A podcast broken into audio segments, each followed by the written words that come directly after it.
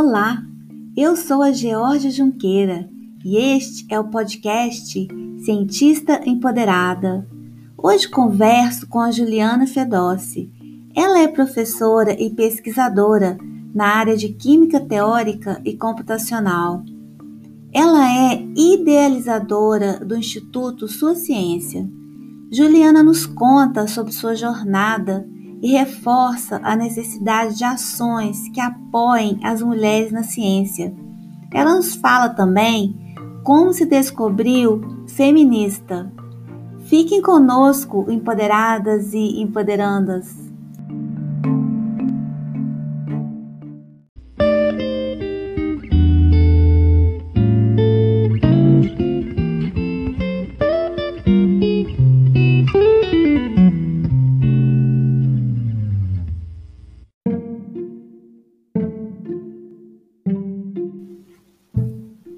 Olá, Juliana.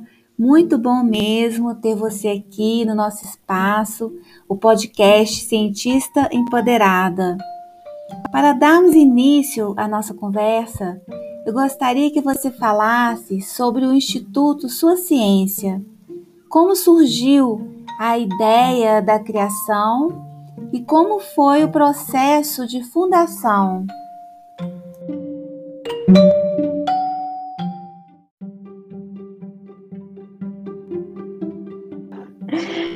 Oi, Georgia, obrigada pelo convite. É, queria agradecer e parabenizar você por, essa iniciativa maravilhosa que é o Cientista Empoderada, né? uma plataforma com várias facetas e funcionalidades para empoderar jovens mulheres e jovens cientistas aí. Mais uma iniciativa super importante e necessária no nosso país. Bom, é, falar do Instituto Sua Ciência é retomar cinco anos atrás da, da minha vida profissional, né? Quando eu era vice-coordenadora geral de um programa de pós-graduação no estado de Minas Gerais, o programa de pós-graduação Multicêntrico em Química de Minas Gerais. E eu participava do processo seletivo desse programa que atua né, em mais de oito universidades em Minas Gerais, contemplando várias cidades com diferentes indicadores socioeconômicos. E eu via esses jovens brilhantes passarem nos processos seletivos em primeiro, segundo lugar, querendo né, serem mestres e doutores em química. E quando eles iam fazer a matrícula, vinha aquela, aquela pergunta, né? Tem bolsa?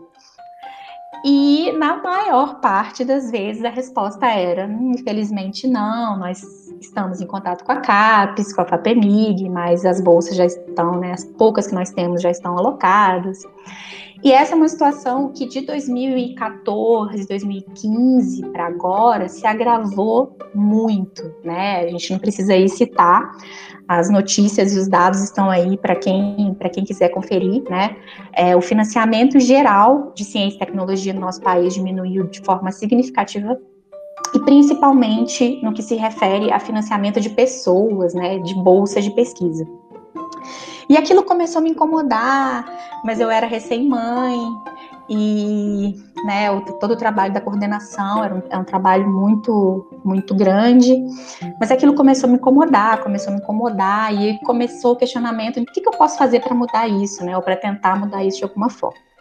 E aí, como todo cientista, comecei a fuçar, comecei a estudar, comecei a verificar as possibilidades, então veio na minha cabeça, né, essa ideia naquele momento maluca de criar essa organização sem fins lucrativos que é o Instituto Ciência, Ciência. É, então eu passei 2018 praticamente idealizando né, essa organização, convencendo os meus colegas pesquisadores a entrar nessa comigo, porque você não funda uma organização sozinha. Por mais que a ideia tenha saído da minha cabeça, eu tive que convencê-los, o que foi relativamente fácil, né? porque todos, todos nós estávamos é, vendo essa situação acontecer. Muitos alunos também, né, são membros fundadores do, do, Instituto, pesquisadores no nível de pós-graduação.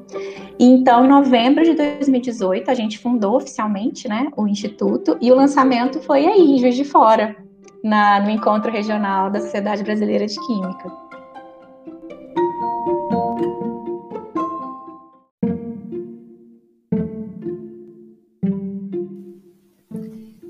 Os objetivos principais do Instituto Sua Ciência? Os objetivos do Instituto Sua Ciência é, são vários, né, no nosso estatuto oficial, mas eu vou citar aqui os dois principais. O primeiro deles é o financiamento de pessoas, né? Então a gente capta recursos de pessoas físicas e pessoas jurídicas, né, ou seja, empresas. A gente faz o gerenciamento desses recursos e então a gente é, formula chamadas, processos seletivos.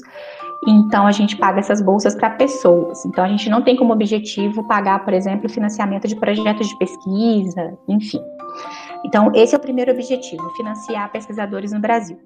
O segundo objetivo, que permeia essa captação de, de recursos financeiros, é a divulgação científica. Né? Então, a gente tem como objetivo fazer divulgação científica de qualidade para que a sociedade reconheça o valor da ciência e então entenda que é importante financiar a ciência por meio de doações.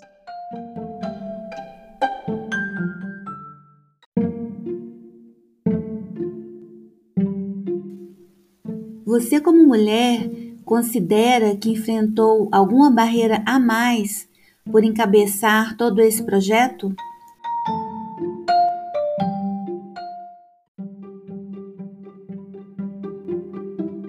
Tem uma curiosidade é, que acabei misturando duas, duas facetas da, da, da, minha vida profissional, né?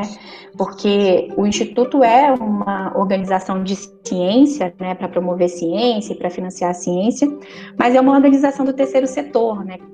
Informalmente a gente chama de ONG, Organização Não Governamental. E no Brasil tem uma característica de que a maioria dessas organizações são organizações assistencialistas, né? Ou para a área de saúde, ou para a área de educação, mas a maioria delas é, é mais para assistência social. O que é um indicador de como o nosso país né, é desigual socioeconomicamente. E a maioria das líderes desse setor, do terceiro setor, são mulheres. Né? Então, essa é uma diferença das duas áreas, né? Quando eu comecei a estudar, quando eu comecei a pegar, buscar referências de estudo de organizações de terceiro setor, organizações sem fins lucrativos, eu me deparei com mulheres incríveis, líderes desse setor. Então, eu tive a oportunidade de aprender com mulheres incríveis desse setor. Agora, como o Instituto é um a mais, né, na, na minha carreira de professora universitária, é, que me, de, me demanda dedicação exclusiva por lei, eu ouvi várias é, críticas negativas, né? Porque existem críticas que são construtivas e eu busquei muitas análises da proposta antes de lançar, né? Para que ela fosse, para que ela fosse lançada de uma, da melhor maneira possível. Recebi várias críticas. Ah, Juliana, você está inventando moda. Ai, Juliana, você acha que vão doar para a ciência? Ai, Juliana, você vai acabar com a sua carreira de pesquisadora. Ah, Juliana, você vai se dedicar à divulgação científica agora? Para com isso. Você vai perder tempo com isso, né? Então, é, sim, né? E a gente sabe que na academia a, as mulheres elas são criticadas por qualquer desvio de rota que elas proponham, né? Mesmo que seja na sua própria rota. Então, sim, eu recebi muitas críticas de colegas da academia é, por inventar essa moda do Instituto Sua Ciência.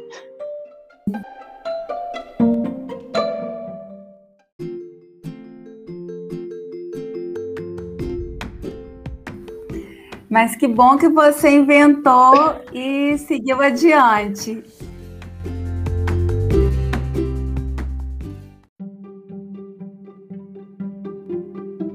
Quais as novidades do Instituto Sua Ciência? É, então, a gente tem é, várias novidades, né? Ano passado, a gente atuou muito no online, isso já era uma característica nossa desde o lançamento, que está muito associada com é, redução de custos né, das nossas operações, mas também com acessar, né, alcançar públicos mais jovens, ou públicos não tão jovens assim, mas que não tinham um interesse tão grande por ciência. Então, a gente já tinha uma, uma ação muito intensa nas redes sociais desde o nosso lançamento. É, nesse ano de 2021, a gente conseguiu submeter vários projetos Nós estamos agora para o terceiro projeto nesse ano que a gente está submetendo, que são editais específicos para organizações do terceiro setor, né, organizações sem fins lucrativos, e os projetos ficaram muito, muito bons, assim, modéstia à parte. É, os projetos são todos feitos em colaboração com outros pesquisadores que não são diretamente vinculados ao Instituto, e agora a gente está torcendo para que venha mais recursos para a ciência é, por meio do, do Instituto da Ciência. Além disso, a gente está na fase de elaboração de um fundo temático, né, que é que tem tudo a ver com o seu podcast, que é um fundo é, para mulheres na ciência, né? Esse não é o nome do fundo ainda, ou seja, o fundo ainda nem, não tem um nome, e a gente está na fase de construção de verdade. Nós temos um conselho desse fundo pequeno, formado por mulheres incríveis, é, eu já agradeço a elas publicamente por entrar nessa com a gente. E a gente precisa aumentar a diversidade desse conselho, né? E dessas pessoas que estão trabalhando com a gente. Que diversidade? Diversidade de idade, diversidade regional, diversidade racial, diversidade é, em relação à identificação de gênero, diversidade identificação a sexualidade, enfim, a gente precisa de um conselho mais diverso para que quando esse fundo nascer, ele nasça contemplando todas as mulheres, né, ou a maioria dessas mulheres. Então, qual que é a fase do fundo, né? O fundo ainda não existe, né, do ponto de vista financeiro, ele está sendo construído. Então, nós lançamos uma chamada é, para chamar mulheres que tenham interesse em participar do conselho, que tenham interesse em participar como embaixadoras do fundo, que tenham interesse em participar como colaboradoras e voluntárias. Então, é, depois, quando a Georgia divulgar o podcast, eu vou pedir para ela divulgar também o link do formulário de intenção, e aí toda mulher interessada pode participar.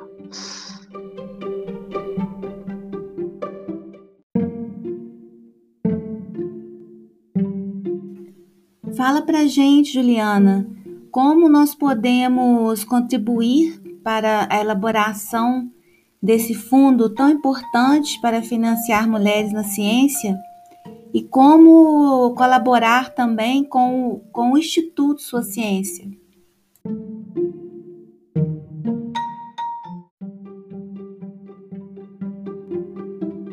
Bom, com o fundo, né, nós lançamos esse formulário de intenções, nós vamos coletar essas intenções até o dia 20 de abril, e aí as pessoas que já fazem parte do conselho, vão, nós vamos analisar, né, e entrar em contato com todas as mulheres que, que preencheram esse formulário.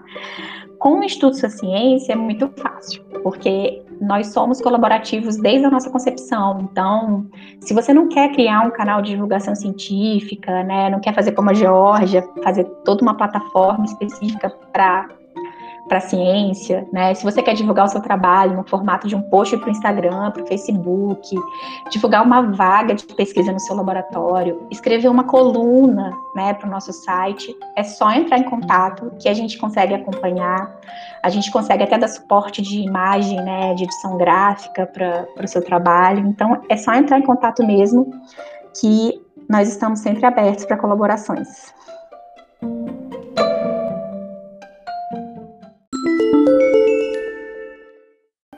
questões de gênero afetam as carreiras acadêmicas femininas.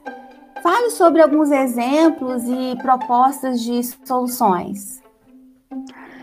É, então, Jorge, é, eu ouvi, né, os, os outros episódios do seu podcast e fiquei muito atenta às falas, né, da Bárbara, da Zélia, da Márcia, é, inclusive, né, é, a Bárbara foi contemporânea na, na FJF, a Zélia e a Márcia são inspirações nessa questão do debate de gênero na ciência, né? E a gente poderia, sei lá, talvez eu poderia começar falando de que a química, né, a área da química, talvez tenha aí um equilíbrio maior, né, das áreas de exatas em relação a, a gênero. Mas se a gente for parar para pensar na nossa subárea, né, na nossa linha de pesquisa, química teórica computacional, que é vista como uma subárea mais hard, né, mais técnica, mais matemática, essa proporção ela cai significativamente. Né? A maioria dos congressos que eu fui quando eu era estudante de pós-graduação tinha pouca representação feminina é, entre as participantes e ainda menor entre as palestrantes, por exemplo. Então, é, representatividade importa. Eu tenho muito mais noção disso agora do que naquela época, né? Mas é óbvio que quando eu vi apenas homens dando palestras e seminários e minicursos, eu não me via naquela posição, né? Eu não vislumbrava que no futuro eu poderia estar ali. É, então isso é uma questão, né? É, na química também, em geral, a gente também tem uma questão de interseccionalidade de raça, gênero, raça e classe, né? Então, ou seja, a gente é difícil ver mulheres negras na academia. Então, é uma coisa que a gente tem que falar, né? A gente tem que trazer isso para o debate, principalmente é, sendo uma mulher branca, né? Então, aí já falando desse assunto em relação a uma ação intencional, né? É, eu, a gente convidou a professora Catemari Rosa da, da UFBA para um evento que teve aqui na, na Unifei e ela respondendo uma pergunta de alguém da, da audiência, ela falou assim: olha, se você é convidada para um evento, questione a diversidade desse evento, questione a diversidade de gênero, questione a diversidade racial, né? Então, todas as vezes que eu sou convidada para um evento agora, eu faço isso. Eu pergunto: quantas mulheres negras vão estar nessa mesa? Quantas mulheres negras tem na programação, né? É, confesso que eu me sinto mais à vontade em fazer isso quando a interlocutora é uma mulher, né? Porque quando o convite parte de um homem, eu fico um pouco mais constrangido em fazer isso, mas eu faço, faço da mesma forma. Porque esse constrangimento que nos é imposto quando a gente reivindica um direito, ele tem que acabar, né? Além da questão de gênero, tem que ser. É, ela tem que ser. É, extinta, né? A gente só vai parar de falar nisso quando a gente não tiver mais esse problema. Esse constrangimento da gente reivindicar os próprios direitos, né? Ele tem que acabar. Então, como a Zélia falou, né? Corrija na hora. Eu tô, tenho corrigido na hora todas as vezes que eu, que eu passo por um, por um momento de machismo, principalmente na academia, né? Principalmente no trabalho. Mas eu também tenho me colocado nessa posição de qual que é a diversidade do seu evento? Quantas mulheres negras você, você convidou para o seu evento? Olha, se você estiver tendo dificuldade, eu tenho vários nomes aqui para te indicar. É, enfim, então, eu acho que isso é uma questão intencional, mas aí é mais na, na linha do nós por nós, né? É, as mulheres pelas mulheres.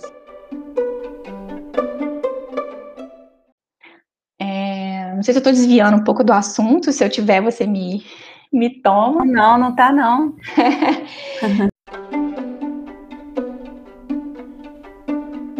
Mas em relação às ações, Georgia, é, eu fico me perguntando se a gente já não ultrapassou esse momento do debate, da apresentação dos dados, sabe? É, a Márcia falou, né? Ela vem trabalhando junto à Sociedade Brasileira de Física, que tem um grupo de discussão de gênero bastante atuante há muito tempo. A Sociedade Brasileira de Química, talvez justamente por ter esse número maior de mulheres, né? Apenas no último ano que criou, né? Um, uma divisão de mulheres na química, um prêmio, o nome da Vanderlan Bolzani, e essa discussão de gênero está avançando. A Elisa Hort publicou um artigo na Química Nova, justamente situando as mulheres é, na química do Brasil. Então, assim, eu fico um pouco incomodada, porque uh, o CNPq, por exemplo, fez uma live é, no Dia Internacional de Meninas e Mulheres na Ciência, na qual até a professora Márcia Barbosa era convidada. Então, eu fico me perguntando assim. É, os dados estão aí, os números estão aí, né? Inclusive é, dados compilados em artigos científicos, né? Avaliado por pares. Então, a sociedade científica sabe, as agências de fomento sabem. E aí eu fico me perguntando até que ponto elas vão ficar só divulgando esses dados, né? Até que ponto a gente não vai ver nos editais de fomento da FAPEMIG, do CNPq, né? De programas de pós-graduação, de concurso público para universidades e cargos de pesquisa, ações afirmativas intencionais relacionadas a gênero, né? É, porque os dados estão aí e a gente continua debatendo esses dados. A gente continua debatendo esses números, expondo que esses números existem, expondo a desigualdade que avança, né, quando a carreira avança. Então, para cargos de maior responsabilidade, de maior, é, de maiores salários e de maiores lideranças, as mulheres não estão lá. E o que, que a gente está fazendo para isso mudar? Né?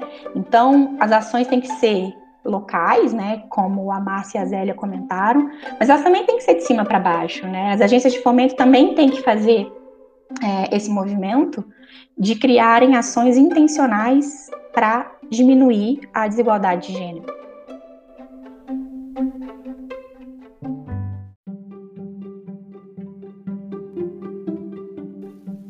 O que mudou na pesquisadora Juliana Fedossi depois que ela foi mãe? Mudou. mudou, mudou, mudou bastante coisa. É, mas, assim, acho que não tem como mudar, né? É, a primeira coisa que, que mudou foi uma vontade que do nada eu sempre quis ser mãe, né? É, eu demorei para ser mãe até por questões de, de, primeiro por questões de carreira, né? Então eu projetava que eu tinha que ter alguma estabilidade XYZ para poder começar a tentar ser mãe, o que é uma balela, claro que obviamente tem todas as facilidades, né? Mas não é uma não é uma regra, né? E quando eu concluí que eu estava apta para esse projeto maternidade, a, a biologia falou assim: opa, agora você vai ter que esperar mais um pouco. Mas enfim, então eu demorei para ser mãe. E eu sou apaixonada pelo meu trabalho, né? Eu sou apaixonada por essa diversidade de, de ações que a gente tem na universidade, né? Então eu, eu adoro dar aula, eu adoro fazer pesquisa, eu me apaixonei pela extensão, né? Então, assim, eu realmente gosto. E já, já atuei em cargo administrativo, que é uma coisa que eu, que eu acho que eu faço bem. E quando estava me aproximando do finalzinho da minha licença maternidade, né, é, eu queria desistir. Eu não queria voltar. e aquilo mexeu muito comigo, porque era um sentimento muito dúbio, né, de, de largar algo que eu sempre fui apaixonada, que é meu trabalho, e, e que era uma posição privilegiada, né, na academia, e o meu filho, né? É, então, assim, é, isso já foi um complicador para mim. Mas antes desse momento, Jorge, é, o meu filho, né, o Felipe, ele já veio me mostrando que planejamento demais é, na maternidade é algo que não funciona, né? O Felipe nasceu prematuro, ele estava previsto para nascer em março, ele nasceu em janeiro, no meio de um processo seletivo desse programa de pós-graduação que eu coordenava, né? Então, aquele papo, tipo assim, não, vai dar tudo certo, eu vou terminar tudo isso e ele vai nascer, veio tudo por água abaixo. E aí foi um momento que o trabalho me salvou, porque ele estava na UTI, eu não podia ficar com ele lá o tempo todo. Então, assim, naquele momento de desespero, o trabalho me, me concentrava, me focava, me salvava, e quando eu estava lá, eu era 100% lá. Então, eu percebi que eu teria que ser talvez uma profissional diferente da que eu era para eu conseguir fazer as duas coisas dar certo, a carreira e a maternidade, né? É... E a único, o único jeito de fazer isso foi priorizando, planejando e aumentando a minha produtividade. Então, assim, talvez o meu tempo não seja o mesmo, mas a minha produtividade aumentou muito. Aumentou ao ponto de eu conseguir incluir outros projetos, né, em paralelo na, na minha profissão. E, e essa é uma coisa que talvez valha a pena a gente falar, né? Porque muitas mulheres, às vezes, são preteridas até do convite para participar de um projeto, para participar de uma comissão, ou até para um cargo administrativo mesmo na academia. Não, não, não. Poxa, fulano é muito competente, mas assim, não convida ela, ela acabou de voltar da licença maternidade. Não, não convida a Beltrana ela tem uma criança de dois anos em casa. Poxa, mas ela seria tão boa para essa comissão. É, mas é, né, vai ser difícil para ela, né? Ela não vai querer dizer não. Então, é, convide as mulheres. Deixem que as mulheres decidam se elas têm tempo para aquele projeto específico ou não, né? E a maternidade, ela nos dá esse poder do não, né? É um não sem culpa de falar assim, não, eu realmente não tenho tempo para esse projeto, eu vou priorizar outro projeto. Mas convide as mulheres, né? Talvez elas realmente sejam menos disponíveis do que os homens, pais na academia, mas elas podem ser muito mais produtivas, eu diria.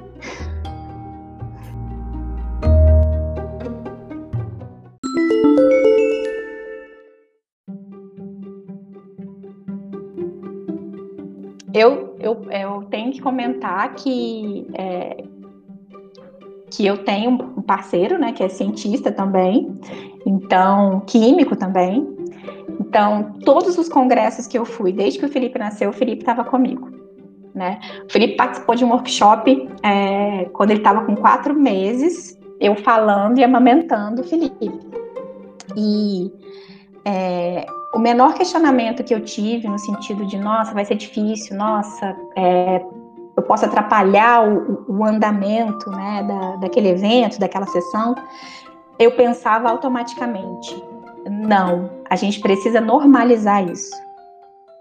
Eu estou no meio da minha licença maternidade, eu me predispus a estar nesse evento porque a minha presença profissional é importante, então meu filho vai comigo, né? E, enfim, e todas as pausas que ele precisar fazer, né, eu vou fazer. E nisso, Georgia, é, foi muito bom eu ter feito isso logo, logo no início, porque depois eu, eu passou, passou a ser quase que uma exigência pessoal. Não, se eu for, ele vai, né? Então, é, às vezes o, o, é importante mencionar que a parceria, né, na, na parentalidade é algo extremamente importante, mas justamente por reconhecer que muitas mulheres não têm esse apoio, né? É, eu preciso, preciso marcar esse território, né? Então, eu fui em todos os eventos. É, eu lembro no SBQT, é, que, que é um evento né, majoritariamente masculino, né? É, ele foi e, assim, se divertia vendo os posters. É claro que eu não consigo é, aproveitar o congresso do ponto de vista científico da forma como eu aproveitaria se eu tivesse, se não estivesse com ele. Mas é, flui. E, e, e, né, flui, acontece, é possível, e sem, e sem infraestruturas assim mirabolantes, né? Às vezes é que a gente precisa de um fraldário, ou sei lá, de uma poltrona confortável para amamentar, né? Meia dúzia de lápis de cor e um papel para a criança ficar. É, o pessoal do Parenting Science, né? Você já citou eles em outros episódios, eles têm um, um guia, inclusive, né, para elaboração de espaços para crianças e, e, e, mães, que é muito interessante. Nesse evento que a gente fez aqui, que foi um evento específico para mulheres, a gente também falou: não, vai ter que ter um cantinho para as crianças ficarem. E foi assim: um cantinho, cada um trouxe o que tinha da sua casa, é, um tapetinho, enfim, foi uma coisa muito simples de realizar. É, e deixar marcado, né, deixar as mães e as crianças à vontade, porque a criança vai, vai, eventualmente vai chorar, vai dar um gritinho, vai falar alguma coisa, né? E nós somos os adultos ali da, da questão e vida que segue. Muito bom.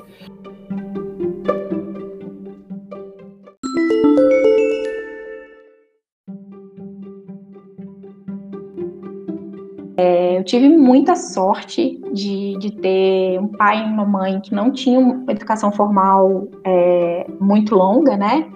É, e não, não atingiram ensino superior, obviamente, que sempre nos incentivaram a estudar, eu e a minha irmã, né? É, sempre, sempre deixaram que esse marcador era muito importante, que eles não, não puderam estudar e que a gente teria que estudar. Inclusive, essa era a única obrigação que a gente tinha, né, desde criança. Então, é, eu nunca tive nenhum impedimento é, nesse sentido e eu tive até uma educação, vamos dizer assim, liberal, se for comparar com, com a minha geração, década de 80, década de 90. Então, eu não, não posso reclamar nesse aspecto. Mas talvez isso tenha sido um ponto importante para eu me descobrir feminista mais tarde, né? É, porque como eu tinha uma série de direitos e uma série de liberdades em casa, né? Uma série de, de caminhos possíveis para mim. Então, eu, eu lembro quando era criança, eu queria ser piloto da Força Aérea. Eu queria pilotar caça. E meu pai me levava todos os dias que a, a Esquadrilha da Fumaça passeava pelo céu de Brasília. Então, assim, eu nunca tive, nunca tive, fui, nunca fui tolhida na minha infância e na minha adolescência. Então, talvez isso tenha atrasado a minha percepção do feminismo até, né? de eu de dar aquele clique e falar assim, opa, peraí, eu tenho essa liberdade, mas essas meninas, essas mulheres não têm.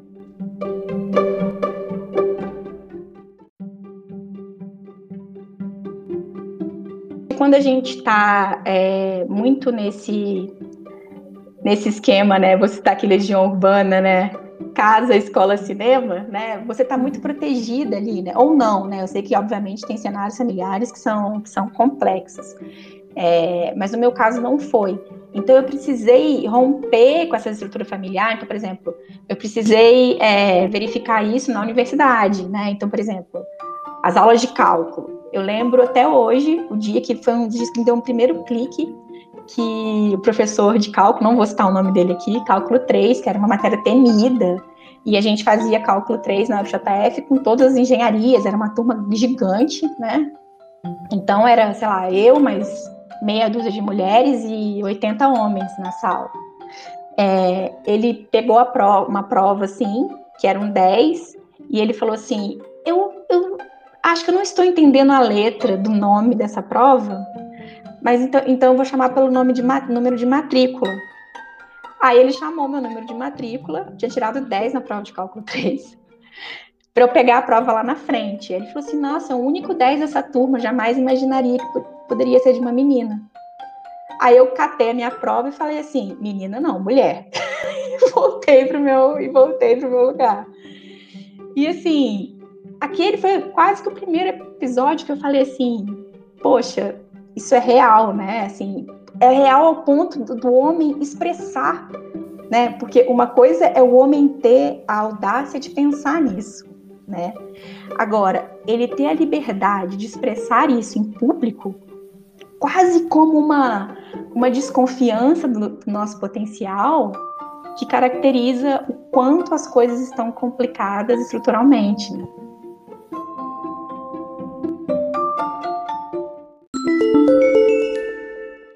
Juliana, você já se sentiu uma fraude, a chamada síndrome da impostora?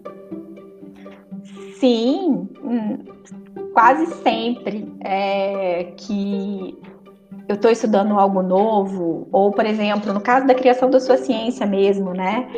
Eu ficava indas e vindas na minha cabeça é, até apresentar a ideia para alguém, né, pela primeira vez. Então, assim, demorou um tempão de elaboração, não da ideia, porque eu já tinha consciência de que podia ser algo bom, de que podia ser algo bacana, mas até eu conseguir é, contar isso para outra pessoa, né, sem que eu parecesse ridícula, sem que eu temesse que a pessoa vai responder assim, nossa, você tá maluco, isso nunca vai dar certo, demorou meses, assim, de, de diálogos internos, eu e eu mesma, né? Ou quando, por exemplo, eu é, retenho algum desafio na, na, na, minha carreira, né? Assim, automaticamente a pergunta que, a primeira pergunta que eu faço é, nossa, será que eu vou dar conta?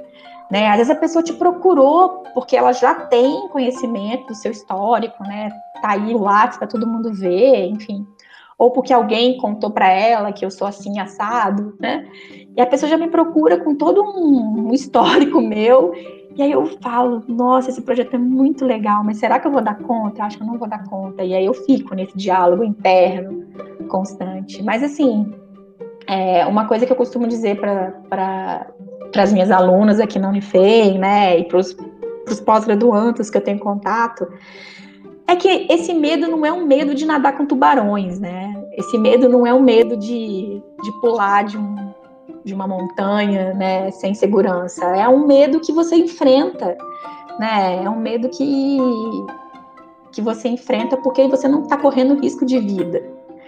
O máximo que pode acontecer é uma avaliação negativa, é o máximo que pode acontecer ou não, mas sim, de vez em quando, quando eu me deparo com alguma coisa nova, eu me sinto uma impostora.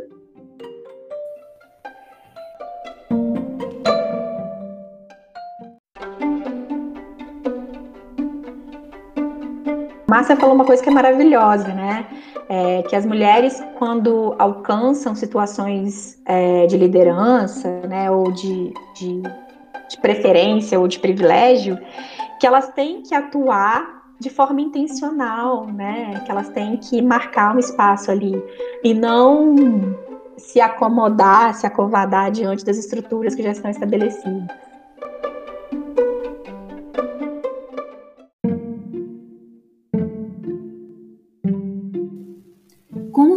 Chamaria as meninas para serem cientistas?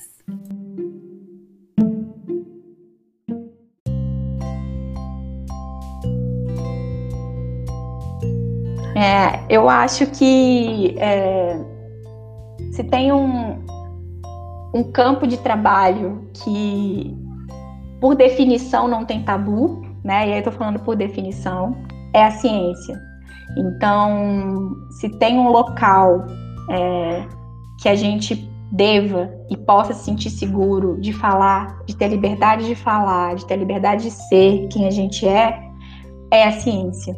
Isso pode ser uma visão romântica, né? Mas é, é uma visão que, que nos dá liberdade, né? De praticamente de você ser o que você quiser. Então, ser cientista é fantástico e a ciência precisa de mulheres.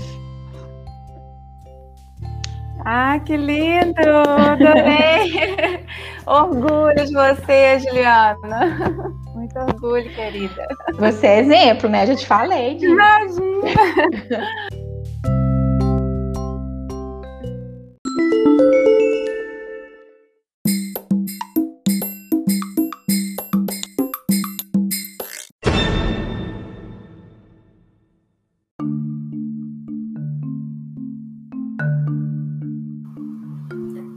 Feedback é muito importante para nós.